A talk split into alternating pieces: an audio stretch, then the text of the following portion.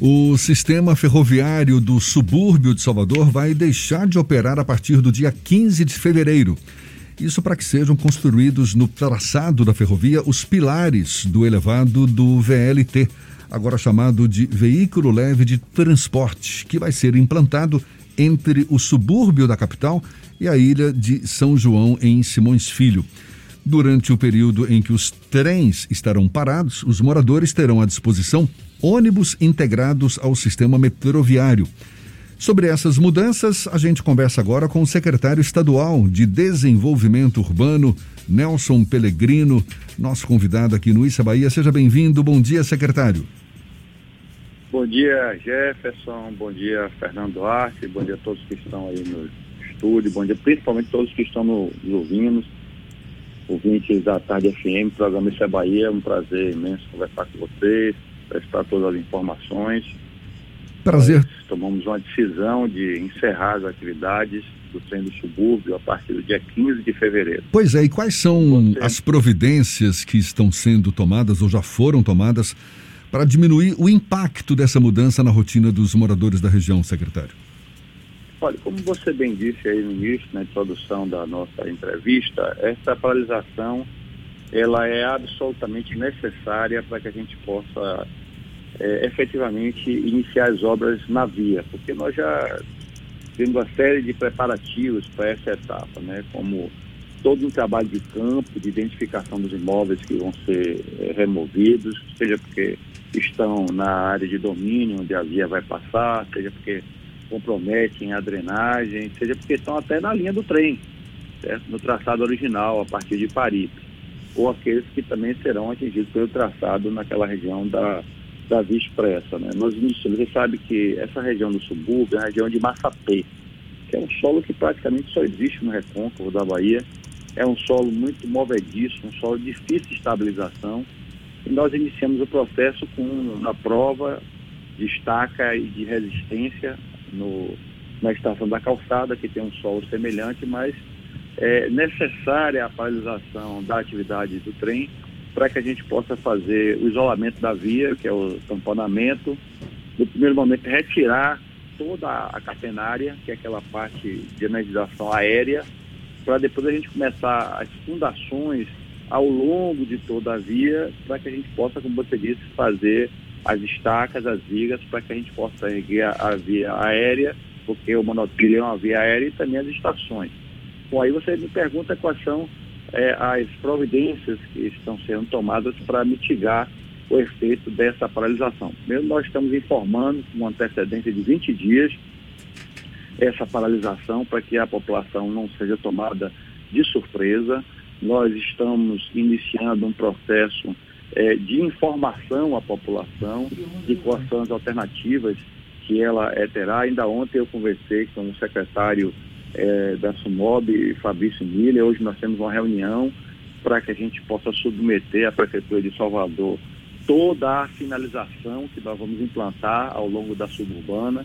Nas estações do metrô, nós vamos ter é, é, cartazes informativos, vamos ter placas informativas para a população que acessa o trem, né, qual é o ponto de ônibus mais próximo e qual é o percurso que essa pessoa tem que percorrer até chegar ao ponto de ônibus mais próximo. Um dos primeiros, um dos, um dos secretário, um dos, um dos impactos, um dos primeiros impactos que a população do subúrbio vai sentir é no bolso, né? Porque todo mundo acostumado a pagar 50 centavos pelo percurso calçada Paripe, agora com esses ônibus que vão ser disponibilizados, a tarifa vai custar quase quatro reais, três e noventa centavos. Todo mundo é muita gente. Só para concluir, Jeff, eu vou entrar nesse assunto também. É, nós não só vamos fazer toda uma campanha informativa de qual é o roteiro que a pessoa tem que seguir para chegar ao ponto de ônibus mais próximo, mas como também nós vamos informar a população de quais são todos os roteiros é, e todas as linhas e para onde elas se dirigem para que as pessoas possam exatamente saber qual é o ônibus que corretamente vai pegar para poder chegar ao seu destino final. Bom, aí é em relação à questão da tarifa. Primeiro é importante dizer que nós temos 600 mil pessoas no subúrbio ferroviário. Provavelmente dessas 600 mil, 200 mil todo dia andam de é, ônibus pelo sistema de transporte coletivo que serve ao subúrbio ferroviário, né? não só o sistema de transporte coletivo, como também o sistema de transporte coletivo complementar, que é o chamado STEC. Bom, essas pessoas pagam já 4,20. Certo? As pessoas já pagam 4,20 numa tarifa integrada, onde você pode pegar o ônibus, pode pegar o metrô e pode pegar o ônibus também. É, hoje, o trem do subúrbio, de forma precária, que passa de uma hora, entendeu? Com um percurso pequeno, que vai apenas de Paripe até a calçada, não leva as pessoas no seu destino final, porque o destino final das pessoas que saem do subúrbio é ou a região do comércio, ou a região central da cidade, ou a região da Grande Pituba, que é aquela região aí do Guatemi, que é a região de Guatemi, Tancredo Neves, Caminho das Árvores, Itaigara, Pituba, que é o setor de prestação de serviço da cidade. Seja, você tem dois grandes shoppings, tem a rodoviária, você tem uma série de escritórios é, de prestadores de serviços, médicos, profissionais liberais, você tem os bancos, você tem também o trabalho doméstico. Então, por isso é que é esse deslocamento para esse setor da cidade. Bom, as pessoas hoje, se chegarem até a calçada, tem que pegar um ônibus e pagar 4,20. Bom, aí eu vou já entrar no ponto que pega hoje o trem é, do subúrbio. Hoje nós temos uma pesquisa que mostra que é, algo em torno, o trem ele dá 12 mil viagens. 12 mil viagens são 6 mil passageiros que pegam o trem do subúrbio. Desses 26 mil passageiros diariamente que pegam o trem do subúrbio, uma parte são idosos, que já gozam de gratuidade, que também gozam de gratuidade do sistema. Outra parte são estudantes, que também já têm benefícios no sistema com o Metropass. É, a grande maioria é uma população sazonal, ou seja, que pega o trem eventualmente, pega o tempo que é conveniente, mesmo aguardando uma hora, que vai ali no, no, na calçada fazer uma compra, ou fazer um pagamento, ou então vai na feira de São Joaquim fazer uma compra. E talvez 20% são pessoas que pegam o trem regularmente todo dia. Que 20% de pessoas são essas? São pessoas que trabalham na região da calçada ali, ou pessoas que trabalham é, na feira de São Joaquim. Uma parte das pessoas que trabalham na região da calçada, aquelas que são formalizadas, já tem o benefício do Vale Transporte. A outra parte que vive do comércio informal, essa sim tem a conveniência, mesmo esperando uma hora, mesmo de forma precária, pegando o trem, pagar 50 centavos é melhor do que pagar 4,20 para chegar à Feira de São Joaquim ou ficar ali naquela região e, e trabalhar de forma é, informal. Bom, nós temos uma, essa mesma pesquisa revela que quando você fala é, e pergunta daqueles que vão aqueles que pegam o trem, essa pesquisa foi feita com aqueles que pegam o trem diariamente ou sazonalmente, é, se com o encerramento da atividade do trem, se essas pessoas iriam pegar outros modais, no caso ônibus, certo? É, 1,5% diz que, que não, que não vai pegar o trem. Quando o trem encerrar, não vai pegar outro modal, certo? Quando você fala da nova tarifa, essa, esse percentual sobe para 2,8%. Bom, quando você pergunta se a pessoa vai ou não pegar, ou seja, se ela pode pegar, 50% diz que pegaria. Quando você fala da tarifa, esse número cai para 45%. E quando você pergunta também para esse universo de quem pegará, com certeza, um outro modal, o encerramento da atividade, seja o ônibus ou no futuro o VLT, porque essa pergunta em relação ao VLT, é, algo em torno de 48% diz que com certeza sim, e quando você fala do valor da nova tarifa, esse número cai para 42,7%. Secretário, a gente teve, levantou uma discussão no Bahia Notícias na madrugada desta sexta-feira, porque uh, o VLT foi, foi apresentado como veículo leve sobre trilhos, mas a proposta de mudança para outro, pro, outro modal que não fosse trilhos ela não foi amplamente divulgada e agora ele apareceu como veículo leve de transporte. Em que momento foi decidido transformar o VLT Trilhos em um meio de transporte pneumático e por que isso não foi amplamente divulgado? Olha, Fernando, eu até conversei longamente aí com a, com a menina do Bahia Notícia, dei todos os esclarecimentos, a Marli. É, eu disse o seguinte, se você for pegar o edital é, da concorrência tem lá VLT ou modal similar. Esse é o edital, certo? Um VLT, um veículo sobre ou modal similar. O monotrilho é um modal similar ao VLT. É um veículo leve sobre de transporte. Então ele é um modal similar. E a única empresa que participou da concorrência e apresentou uma proposta foi é, a, a BID, que é um dos maiores fabricantes de material rodante do mundo na área sustentável, eles fabricam trens, fabricam ônibus elétricos, vamos botar ônibus elétricos para rodar no subúrbio, fabricam carros elétricos, fabricam baterias e painéis solares e uma série de outras coisas. Então, essa empresa apresentou uma proposta. E a proposta vencedora foi o, o monotrilho, que diante do edital é um VLT ou um modal é, semelhante. O monotrilho é um VLT, é um veículo leve de transporte, certo? Só que em vez de ele correr num trilho binário, ele corre num trilho único, certo? Mas ele não deixa de ser um trem com quatro classes, com capacidade de, transportar 600 passageiros. Mas não tem um, um, problema de comunicação nisso, secretário, porque ele deixou de ser veículo leve sobre trilhos e passou a ser veículo leve de transportes e não foi informado a população as razões. As razões, é, estou aqui informando para você. Para o Fernando, vou ser muito sincero com você. Para uma pessoa que sai do subúrbio ferroviário para ir até o centro da cidade ou para a região do Guatemi, tanto faz ela ir no VLT, no metrô, ou ela ir. Mas é, tem a questão do impacto ambiental, já que o veículo pneumático não, ele vai ter uma demanda aí, maior. Aí, se a gente for falar de impacto ambiental, eu vou dizer que essa solução é muito melhor. Eu esclareci, inclusive, para a repórter do Baiano Notícias. Sabe por quê? Porque o VLT é um veículo terrestre, certo? E você sabe, você conhece o subúrbio, como todos que estão nos ouvindo, que nós temos uma população inteira do outro lado da linha do trem, que tem muita dificuldade de fazer esse acesso, inclusive aqueles que acessam por carro, e mesmo aqueles que acessam a pé. Entendeu? Então, hoje, a proposta, como o monotrilho é uma via elevada, certo? Ele não cria esse problema de seccionamento da população inteira. Você vai poder transitar de um lado para o outro sem nenhum problema. E mais, onde hoje é o trilho, nós vamos fazer um parque linear, que é um, uma urbanização de toda a linha, nós vamos fazer passeio, vamos fazer ciclovia, ciclofaixa, nós vamos trazer uma valorização urbanística para aquela região.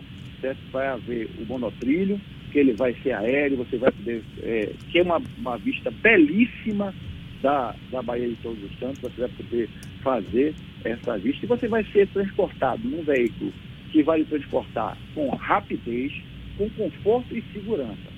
Hoje a população do, do subúrbio leva uma hora e meia saindo do subúrbio para chegar à região da Grande Pituba.